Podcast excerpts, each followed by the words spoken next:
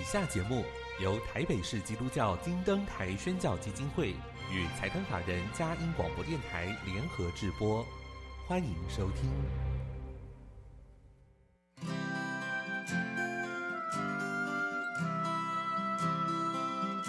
在现代紧凑的生活节奏里，以爱建立和谐的家庭生活，以喜乐专业的态度投入服务。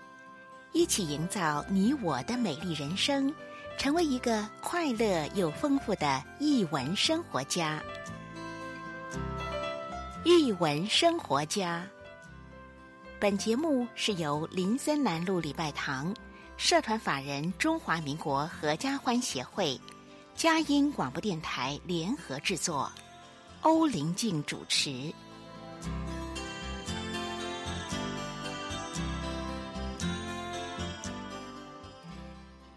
这里是佳音联播网台北 FM 九零点九，桃园一零四点三。各位听众朋友，大家好，我是节目主持人林静，很高兴跟您在空中相会。节目一开始跟您分享一个展览的讯息：梦境漫游绘本艺术展，从六月二十八号到九月二十五号，在台湾艺术教育馆展出。这个展览呢，是由五本国外的优质绘本跟五本台湾在地作家非常精彩的绘本所组成。它有情境展示、科技互动。打造成声光影音的故事屋，在其中呢，你可以阅读绘本，也可以进入体验的游戏，是非常难得的一种沉浸式饗宴。推荐给您《梦境漫游绘本艺术展》，从六月二十八号到九月二十五号，在台湾艺术教育馆展出，欢迎阖家共赏。现在佳音电台的艺文生活家节目，不单单是台北可以听到，Podcast 上面可以听到，桃园的朋友们也可以听到哦。每个礼拜二早上十点开始。欢迎在空中相会。那今天呢，是来到我们空中藏书阁的时间，是哪一个优质出版社呢？音乐过后开始我们的访问。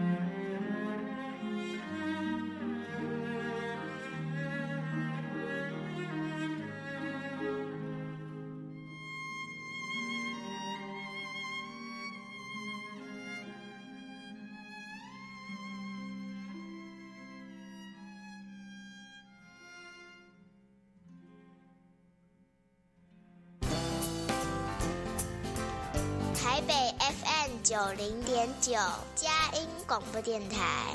桃园 FM 一零四点三，Go Go Radio；宜兰 FM 九零点三，Love Radio。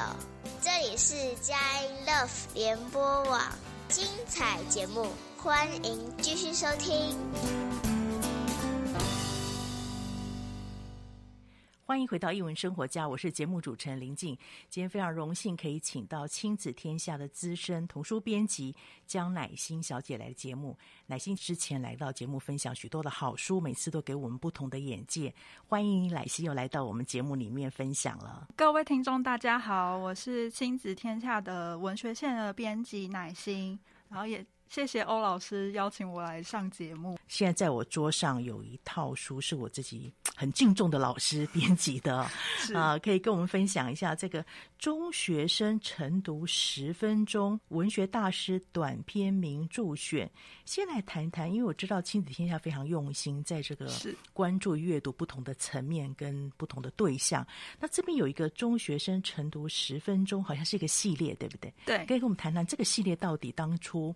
设想设计的一些心意是什么？嗯，呃，其实晨读十分钟这个原本是一个活动，那它是由日本的大冢孝子老师发起的，在呃非常久远以前，就是一九八八年的时候。那因为当时就是呃，他发觉到当时的中学生，呃，可能高中生或者国中生，他们面临到。即将毕业的时候，就发现，嗯，自己在学校这么多年，但是并没有养成一个阅读的习惯，嗯、以至于到出社会之后，他们可能很难去跟呃同事或是上司说，嗯、哦，我呃有在看什么样的书啊，或者是呃对于这方面的嗯理解能力是不太足够的，嗯、所以这位老师呢就很用心的发起了在呃每天。就是我们说的早自习的十分钟的时间，让同学们读一本好书或是一篇文章这样子的活动。对，那这样子的活动呢，后来也传到了台湾。嗯、那亲子天下也是在这样子的鼓舞之下，我们决定呃企划这样子的系列。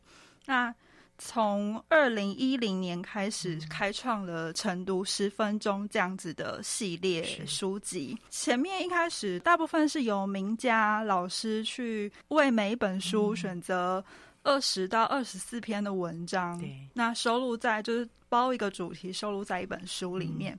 那希望中学生每天利用十分钟，短短十分钟，十分钟的时间，可以静下心来，好好的阅读。呃，我们提供的优质选文，嗯、对，现在二零一九年之后有新的课纲上线了，所以亲子天下也在二零一九年之后呢，开始嗯，陆续在晨读十分钟这个系列里面加入了各种不同的主题，有包含了。嗯，国际 NGO 组织的主题啊，嗯、或者是比较关心国际面向或者是社会动态的、嗯、呃议题，对对，这样的话可以帮助孩子。我们常讲阅读素养怎么去养成哦？对，每天一点一点的累积，一点一点的累积，嗯、积少成多。对，我在想我中学时候在做什么，好像没有早上起来就可能睡都还是。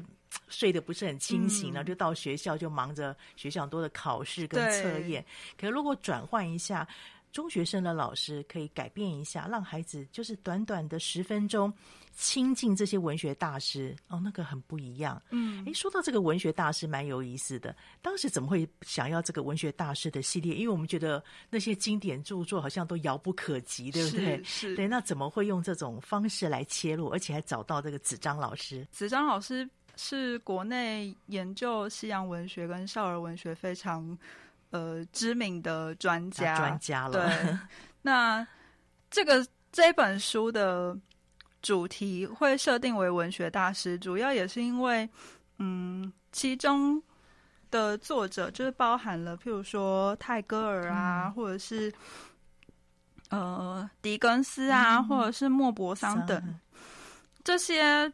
知名的文学作家，对于一般的中学生来说，可能是非常遥远的。对，或者是他们一般的著作，可能是比较长篇的小小 说。那对于一个十二到十五岁左右的年轻的孩子来说，可能太一下子要进入这么长篇的阅读，可能会有一点吃力，对，比较辛苦一点。对，所以。这本书呢，很特别，是选了这些文学大师的短篇小说，嗯、或者是呃，也有散文这样子的形式，让中学生比较容易进入他们的文学世界里面。对对，从小小的文章开始，但是都是一些精华精粹。对，然后我发现亲子天下非常用心，哎，还分了。四大个主题，对不对？这是之前就有的，是对。但是当时怎么分这样的主题，可不可以跟大家分享一下，让我们更知道怎么样进入这个书的内容？嗯，呃，其实可以稍微提一下，这本文学大师短篇名作选呢，它其实是呃一个改版书。嗯，那它其实在二零一零年就呃出版过第一版，对，只是。呃，我们今年又全部换了其中的选文，嗯、就是大概换了一半左右的选文。对，那这四个刚刚提到的分四个单元呢，第一个是奇风幻雨，嗯、大概可以想象就是。呃，这里面的选文是比较奇幻啊，带有一点奇幻色彩的，是或者是适合青少年。对对对，就是呃，在故事里面可能会觉得有一些哎比较富有想象力的。的对，那第二个单元呢是为爱启程，那这边可以猜测到，就是其中是包含了很多关于爱的故事，嗯、不管是。父母对子女的爱啊，或者是人对动物，或是我们对环境这样子的爱。嗯、那第三个篇章呢是人生风景。那人生风景其实就包含了我们每个人都会经历到的生老病死的，嗯、呃，就是人生的阶段。那这里面也有提到，譬如说像狄更斯的孩子的故事，他、嗯、就是很精确的描述了每个人，就是从孩子。青少年时期一直到老年的整个过程，嗯、对。然后第四个篇章呢是意料之外。嗯、那意料之外很特别，就是它里面每一篇文章的呃结尾都会是一个出乎意料的一个反转，这很像人生，对，永远不在你的想象之内。就好像我们会说人生如戏，戏如人生这样子，对。这样了解这四个部分，嗯，其实子章老师这边有提到说，其实每个好的文学作品都是探讨人性，是。但这本书呢的选文也非常重要，是遵循这个原则，但它的方式就不一样，可能有时候是描写这种人性本善，可是也必须让孩子去预备。为进入这个世界之后，会有一些人性上面的恶的部分，对，所以它其实是凸显善的重要性，嗯、对不对？所以这个部分有各种面向，帮助孩子来学习。嗯、很谢谢亲子天下这么用心，而且这一次的改版又跟之前不一样，还多了一本小册。啊、对对对，跟我讲下这本小册怎么来的？嗯，刚刚有提到，因为希呃，我们现在希望培养孩子的阅读素养，对，那。呃，也因应一百零八课纲的上路吼，嗯，我们现在亲子天下跟国珍老师带领的品学堂现在有在合作。嗯、那在每每一本晨读十分钟系列呢，我们都会附上一个嗯由品学堂设计的呃提问设计本这样子。嗯、那这里面的嗯，我们说是题本，其实它也是根据。呃，书里面的每一篇选文，嗯、去设计几个问题，对几个问题，让孩子们在读完这些选文的时候呢，可以根据这些问题去，嗯、呃，不管是思考文中里呃最重要的主旨，嗯、或者是去统整孩子们从这篇文章里面看到的讯息。嗯、对，这个很需要，因为现在孩子哦。呃，接触的资讯非常多，对，所以他们很多时候只是好像蜻蜓点水式的嗯阅读，嗯、但是这个阅读当中有可能会有很多真假真伪，他们没有办法去分清楚。是，所以透过这种提问的练习，孩子真的阅读上面需要练习，可以帮助他更知道去掌握讯息的准确度，是跟跟自己延伸的一些运用。是，哦，所以这个部分其实对孩子讲是很重要，是一个很好的参考指引，对不对？要不然那孩子有方向可循。是，没错没错。好，那好有意思。那到底这一本怎么用呢？我们先进一段音乐，等一下也许请乃心就里面一个小故事哦，来跟大家做一点分享举例。我们先进一段音乐。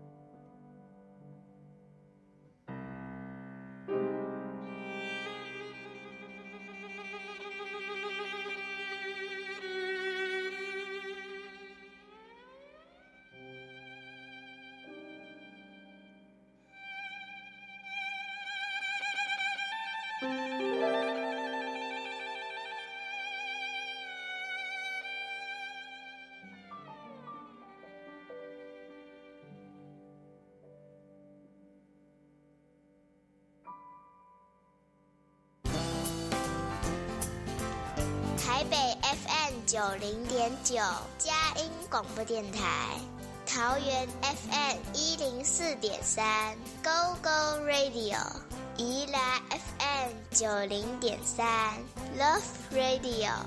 这里是佳音 Love 联播网，精彩节目，欢迎继续收听。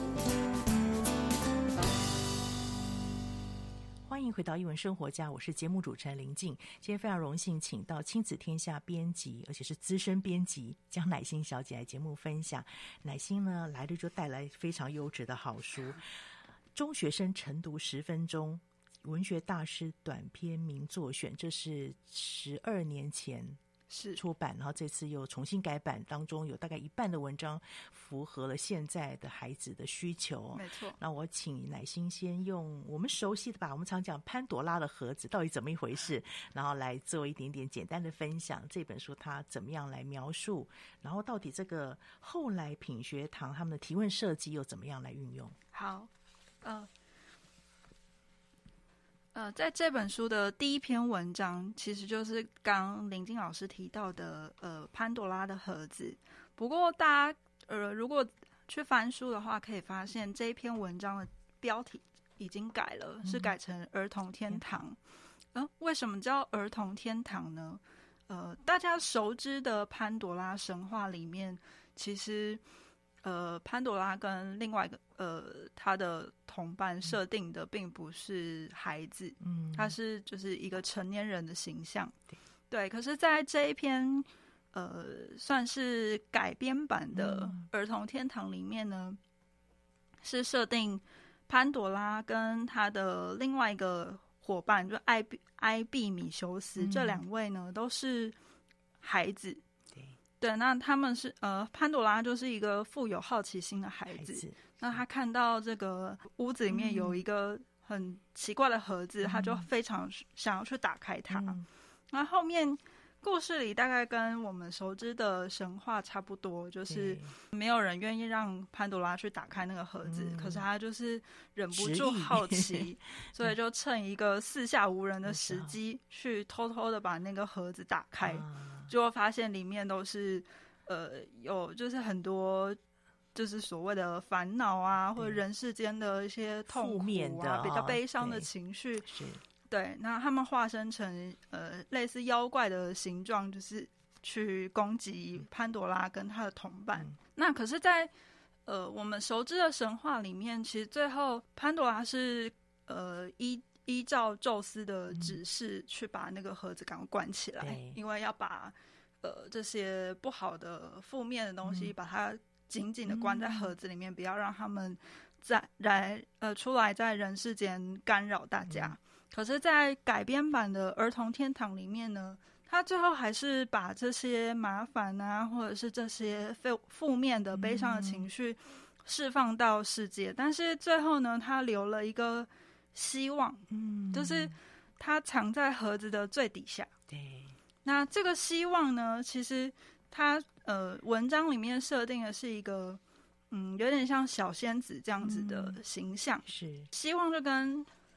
潘朵拉和他的同伴说：“只要你们需要我，嗯、只要你还活在这个世界上，我保证永远不会离开你。嗯”那我觉得这样子的改编跟这样子的结尾更适合孩子去阅读。是对，就是让孩子们知道说：“哦，即使你在人生中可能遇到了呃比较悲伤的事情，嗯、或者比较麻烦的事情，但只要你还抱有希望，嗯、那。”其实事情都是容易被解决的，对，就是希望相随，对这对人讲是一个很大的把握，特别对孩子来说，常常可以拥有这样的信念是很重要的，很重要，不是遥不可及的。对所以在这个部分，品学堂设计就很有意思了。对，嗯、它简单，但是我觉得它都有提纲挈领的把一些重点抓住。哎，嗯，大概说明一下，呃，品学堂设计的问题，我会询问到。嗯，盒子里面装的所谓的丑陋的东西，嗯、或者是小人物，他们分别代表了什么？哈，嗯，先回到那个故事的讯息正确度，做一些统整整理。对。然后在后面呢，品学堂也设计了一个问题，是说，嗯，这个潘朵拉放出盒子里面的东西之后，嗯、呃，改变了什么？嗯，那其实从文章里面，可能孩子们读完就可以很容易的发现，哎，到底是改变了什么什么东西？对，做解释。嗯、然后还有，当然很重要是要传达什么样的道理？对对对，对像我们刚刚说的，就是这篇文章想要传达是什么讯息给孩子们？对，嗯，因为还有意思，他最后还有一题是这个叙事的手法有关系，是是，就帮助孩子，我觉得这个阅读上面会提升他的阅读的。呃，跟你说他的品质，嗯、他知道怎么去看一个创作者的手法，对对，对，对。因为通常我们在阅读的时候，可能第一次我们会很直接的，就是顺顺的看完整整篇文章，对。对，那可能不会注意到文文章里面的一些细节，譬如说。嗯，呃，人称的改变啊，他一开始的叙事方式可能是第三人称，然后后面说话，现在对中间可能会加入一点点作者自己的小小的意见，啊、或者是小小的一些引引文这样子的设计。是，那我觉得品学堂这样子的提问可以帮助孩子们更细腻的去了解就是整篇文章的重点跟整篇文章想要传达的讯息。讯息对，这个也帮他们这样在写作上面很好的运用，没错，对对，一个写作手法上面的一个参考。对，很谢谢亲子天下这么用心，推荐给大家中学生晨读十分钟文学大师短篇名作选。我觉得不一定中学生呢，我们大人也可以读啊。我们就是零碎时间的时候一定有嘛，好好来读，也让自己更亲近文学大师，嗯，提升自己阅读的品味。那现在呢？除了这本之外啊，好特别，有个仙人掌女孩。先介绍一下这本书的作者吧，因为他的故事真的好特别。嗯，呃，这本书的作者达斯蒂·宝林呢，他是一位具有心理背景的呃作者。嗯，那呃，这本《仙人掌女孩》呢，它其实是一本少年小说。对，嗯，那呃。这位作者呢，他除了拥有心理学的背景之外，他呃，从二零一七年以来就开始在写作。嗯、那他的他出版的每一本书，其实都很嗯，很适合中学的孩子、嗯、或者是少年的读者去阅读。难怪他研究心理学的、哦、背景，因为他里面这个角色主角。跟他的同伴基本上都有一些，不管是身体外形或心理上面的一些状况哈、嗯。那这也很符合现现在青少年面对这种处境同才关系的时候，别人的眼光、家庭的对待，嗯、都对他们讲是一个很好学习的功课。嗯，嗯，没错。那讲了这么多，到底为什么这本书要叫《仙人掌女孩》啊？好，呃，我先简单介绍一下这本书的故事内容。对，它的主角。呃，就是仙人掌女孩是一位十四岁的少女艾文，嗯、那她很特别的地方是她天生就没有双手，嗯，对。那呃，不过这个天生就是一个基因异常的原因，出生的时候啦，对对对，不是什么因为意外啊，或者是怎么样造成了她们失去了双手，嗯。那这个。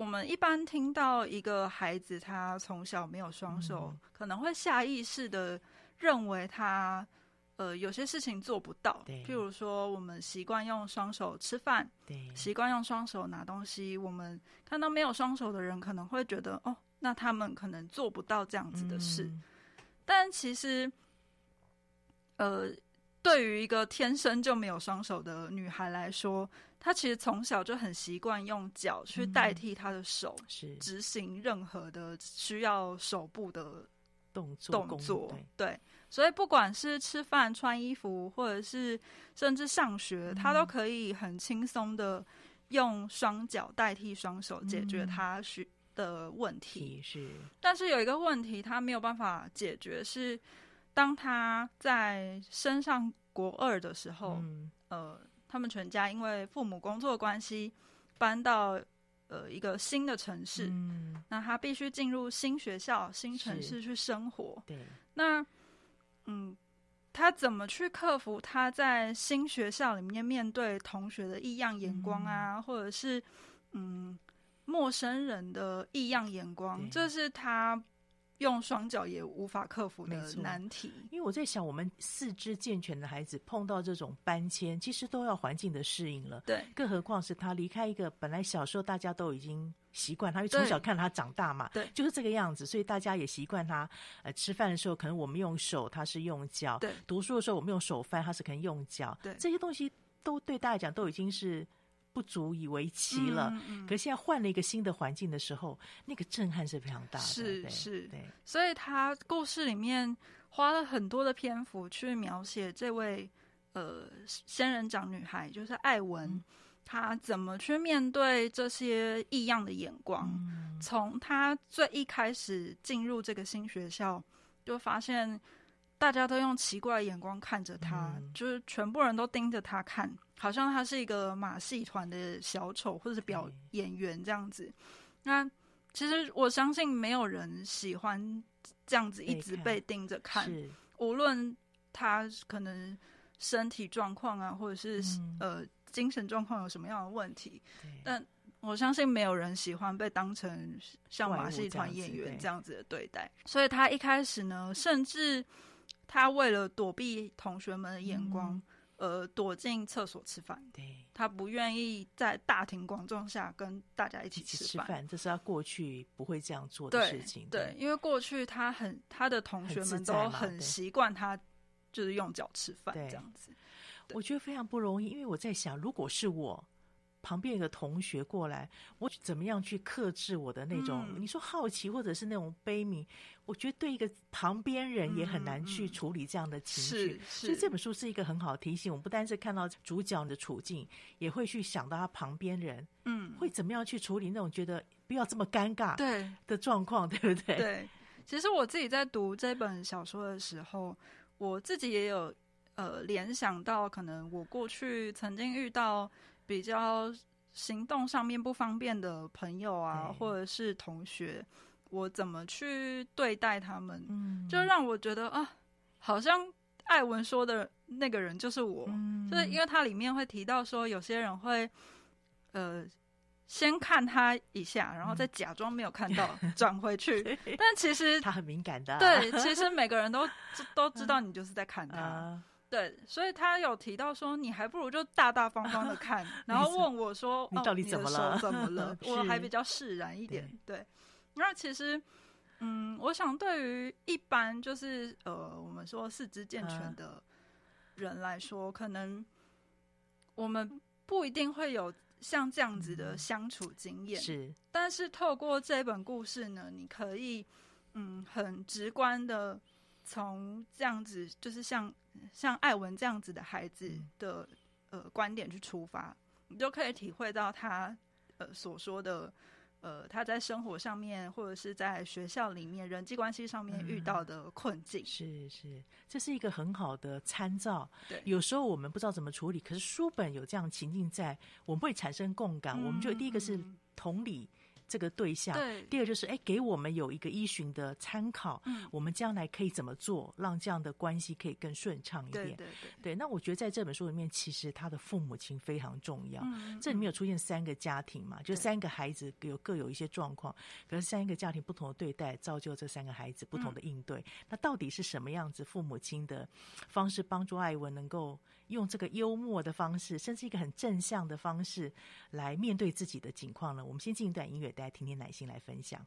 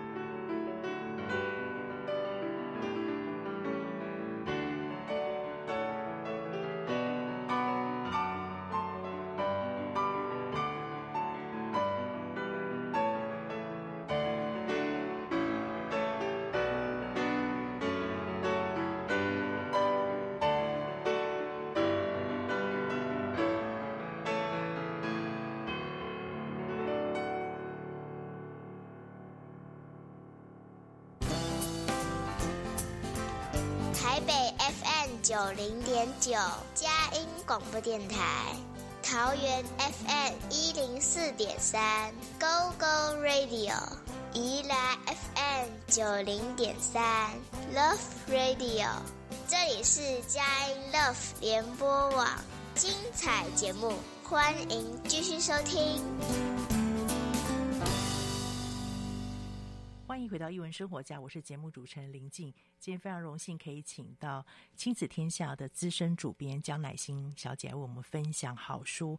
刚刚我们提到了仙人掌女孩的处境，是一个呃从小就没有双臂的女孩，她怎么去面对自己的成长，还有面对这种特别。父母亲举家搬迁之后，新环境的适应。那我们提到，其实他父母亲在他生命长大的过程当中，是养父养母非常不容易，但是给他很正向的观念啊、哦，可以跟我们分享一下这个部分，他的家庭教育怎么影响他？嗯、呃，可以特别提一下，比较特别的是，艾文他其实从两岁之后就是被领养的、嗯，所以在这个故事里面提到的他的爸妈，其实就是他的养父母。嗯，那。呃，我觉得蛮特别的是，因为他们在收养艾文的时候，已经就他已经两岁了，所以就是完全本来就知道他是没有双手的孩子，但嗯，他们并没有像他的之前的寄宿家庭这样子，把他当做一个什么都不会，然后必须要很悉心照料啊，然后什么都帮他做好好的这样子的父母亲。那这对养父母呢，反而是很嗯支持或者是鼓励艾文，让他试着尝试看看，什么都让他自己来，嗯、包含了他让他自己吃饭啊，然后让他自己学着穿衣服啊、嗯、等等的，就是日常的小事都让他一点一点的自己学学着做。对，那。因为他没有双手嘛，所以他一开始可能需要花很多的时间。譬如说，他里面有提到，他穿一件泳泳衣可能需要花一个小时的时间。嗯，那可能一般人可能三五分钟就穿穿好了。可是，呃，我觉得这对养父母很很特别的地方，就是不仅仅是他们支持艾文自己做，就是所有的事情。嗯呃，在艾文遇到，就是譬如说他在外面的公园玩，然后有小朋友指着他说他的手掉了，或者是有小朋友对他比较不礼貌啊，或是霸凌的状况的时候，他的父母，他的养父母其实是很用很正向，或者是呃有一点幽默的态度去跟艾文，呃，不管是安抚他，或者是。去抚平他那种受伤的感觉，嗯，是。像里面有提到说，他爸妈，呃，在他呃在公园里面被欺负的时候，嗯、他爸妈说，呃，其实手臂这个东西的好处是被人刻意炒作了，嗯、其实 好像手臂。有没有？其实好像没那么重要嘛。嗯、或者是用手吃意大利面真的是太无聊了。嗯、我想要试着用脚吃吃看。嗯。或者是甚至他爸爸还说，不知道哪里有没有可以帮人移除手臂的医院，他想要去问问看这样子。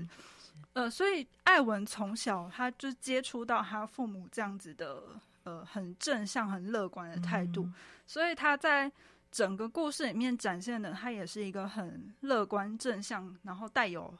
幽默感的一个孩子，所以他甚至不会，他不会去抱怨说啊，为什么我没有双手啊？嗯、但反而是会用这样子的方式去自嘲，或者是开自己玩笑，嗯，让他身边的朋友或者是他的同学们，嗯，比较不会对他的不一样感到那么的害怕，害怕对。对我觉得这本书很有意思，是我是抓住青少年的需求跟特质。比如说，他这个艾文整个生命的成长是跟着他的两个同伴友谊嘛，也是一个是妥瑞氏的孩子，一个是可能外貌比较胖、受人嘲笑、很自卑的孩子啊。对，喜安，一个就是在这个友谊当中成长，另外一个就是青少年很喜欢悬疑，对，他的身世也在这当中，好像这样双线的进行，很有趣，对不对？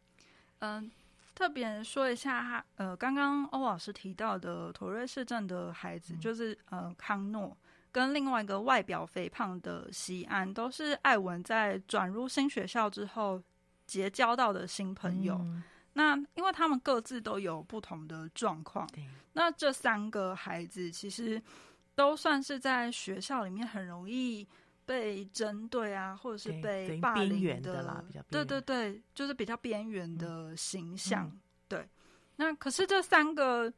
呃，所谓的学校里面的边缘人呢，他们反而可以因为彼此知道互相之间的难处，嗯、而彼此扶持啊、鼓励。是，那也三个人也是在这过程里面一起成长。是，包含刚刚提到的呃悬疑的部分，就是前面有提到艾文是被收养的嘛？对。那他在搬到这个新环境、新学校之后呢，就渐渐的发现一点点。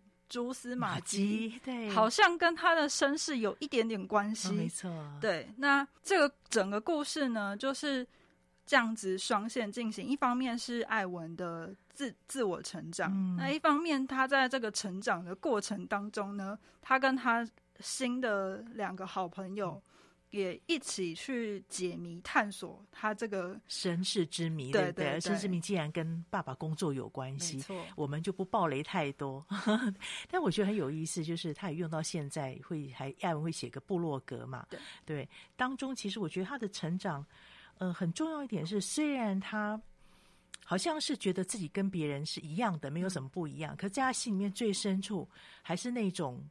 没办法去那么正视到自己的不一样，嗯、所以他不敢到新环境，不敢到那个学生餐厅嘛，跟大家一起共餐。我觉得他的这个部落格上面的发表，不同的阶段也代表着他不同的成长，对不对？对，他一开始在他的部落格上面是写到，嗯，他。呃，进入这个新学校，他觉得学校很讨厌啊。嗯、然后他搬到这个新家以后，觉得新家环境也很不好，嗯、他很想念以前的朋友等等的。呃，因为他从小父母对他的教育就是，你其实跟一般人也没什么不一样啊。大家用双手做的事情，你用双脚也可以做得到啊。嗯、所以他一直以来并没有觉得自己是多么与众不同。不同是。可是当他面对譬如说同学的异样眼光，或者是陌生人的一些嘲弄的时候，嗯、他内心深处还是会觉得说：“哦，的确，我真的是跟大家不一样。嗯”所以，他一开始在部落格上面是写他呃没有双手的优点，嗯，就是他用一个比较幽默啊、比较呃轻松的态度去面对他、嗯、呃没有双手这件事情，事情对，对，就有一点像是。若无其事的把这件事情带过，先搁着，对，对，就觉得哦，好像没有双手也没什么嘛，对。可是到后面呢，他呃，就是故事中间他有一段是跟他的新朋友，就是刚刚说到的妥瑞氏症的那个男孩吵架了。嗯，然后吵架以后呢，他因为吵架的原因就是冲突点，就是康诺对他说：“呃，你其实跟我一样，就是一个。”呃，残废，嗯，因为在一般大众的眼光里面，可能就是把她当做一个没有手的女孩，不会看到她其他的特点。嗯、是对。那所以在吵架之后呢，她就又写了一篇网志说，嗯，就是没有双手的二十个缺点，嗯，就是嗯，她正视自己，他正视自己的状况了。对，对的确我是有这种困难，对不对？对，弱点。对，就是很多事情，他的确是可能没有办法做到。嗯，对。直到最后，就是他终于又跟朋友和好了，嗯、然后甚至呢，他还在大型的艺术节上面登台表演。嗯、他已经克服了那个呃，大家对他的异样眼光的那个在意之后呢，嗯、他在部落格上面写下了没有手的人在中学的二十个生存必备好物，很可爱。对。那就是到最后，读者也可以发觉，艾文其实他呃不但正视了自己跟别人的不一样，嗯、而且他可以很呃自在的面对这件事情。嗯、就是即使还是有那些异样眼光，嗯、但是他不像一开始的时候这么在意。就是哦，你们就看呢、啊，也没有什么关系。我的确就是这样啊。对对，生命的坎一定要自己去过才有办法，别人没办法替代。我觉得这本书很重要，也是提到这个部分，他怎么样做这样的转变。对啊，那我觉得其实刚刚呃乃心有说到他父母亲对他的影响，还有我觉得也提出一些很实际的，比如说父母亲跟他说：“你一次完成一个小任务。”这些都非常重要哎，就是我们平常在做很多事也是，你有很大的梦想，嗯、可是你如果一次一小一脚步就可以完成，只让自己更踏实一些。没错。那很谢谢亲子天下，我发现后面又设计一些问题。对，因为真的我，我常觉得看了这么大一部书之后，很多的感觉，很多的感动在里面，嗯、可是要跟。某些人分享的时候，或者是要帮助青少年去做整理他的思绪的时候，哎，一时不晓得有什么方向。嗯、但你们后面的这个问题的导引非常的不错，嗯、这样设计哈，让大家更完整。嗯、可以提提看这个部分，当时怎么会这样想到？其实这个学习单啊，是他原书作者里面就有附的啊，就有附的，对对对，是是？他本来就提出了这些问题。啊、那我觉得这些问题其实都很可以帮助读这本书的。不管是孩子，就是年轻的孩子读者，或者是一般成人读者，去思考，呃，作者为什么在情节上面是这样子的安排啊？或者是思考这本书的书名为什么叫《仙人掌女孩》？呃，仙人掌其实，在艾文的生命过程当中，有占有很重要的角色。是，对，不仅是他曾经在。六年级的时候，舞台剧有扮演过仙人掌，这么简单。嗯，就是其实故事里面会提到他跟仙人掌的之间的连结，对，所以让大家可以去做一点整理。不同阶段的时候看待仙人掌，对他意义又不一样。是，对。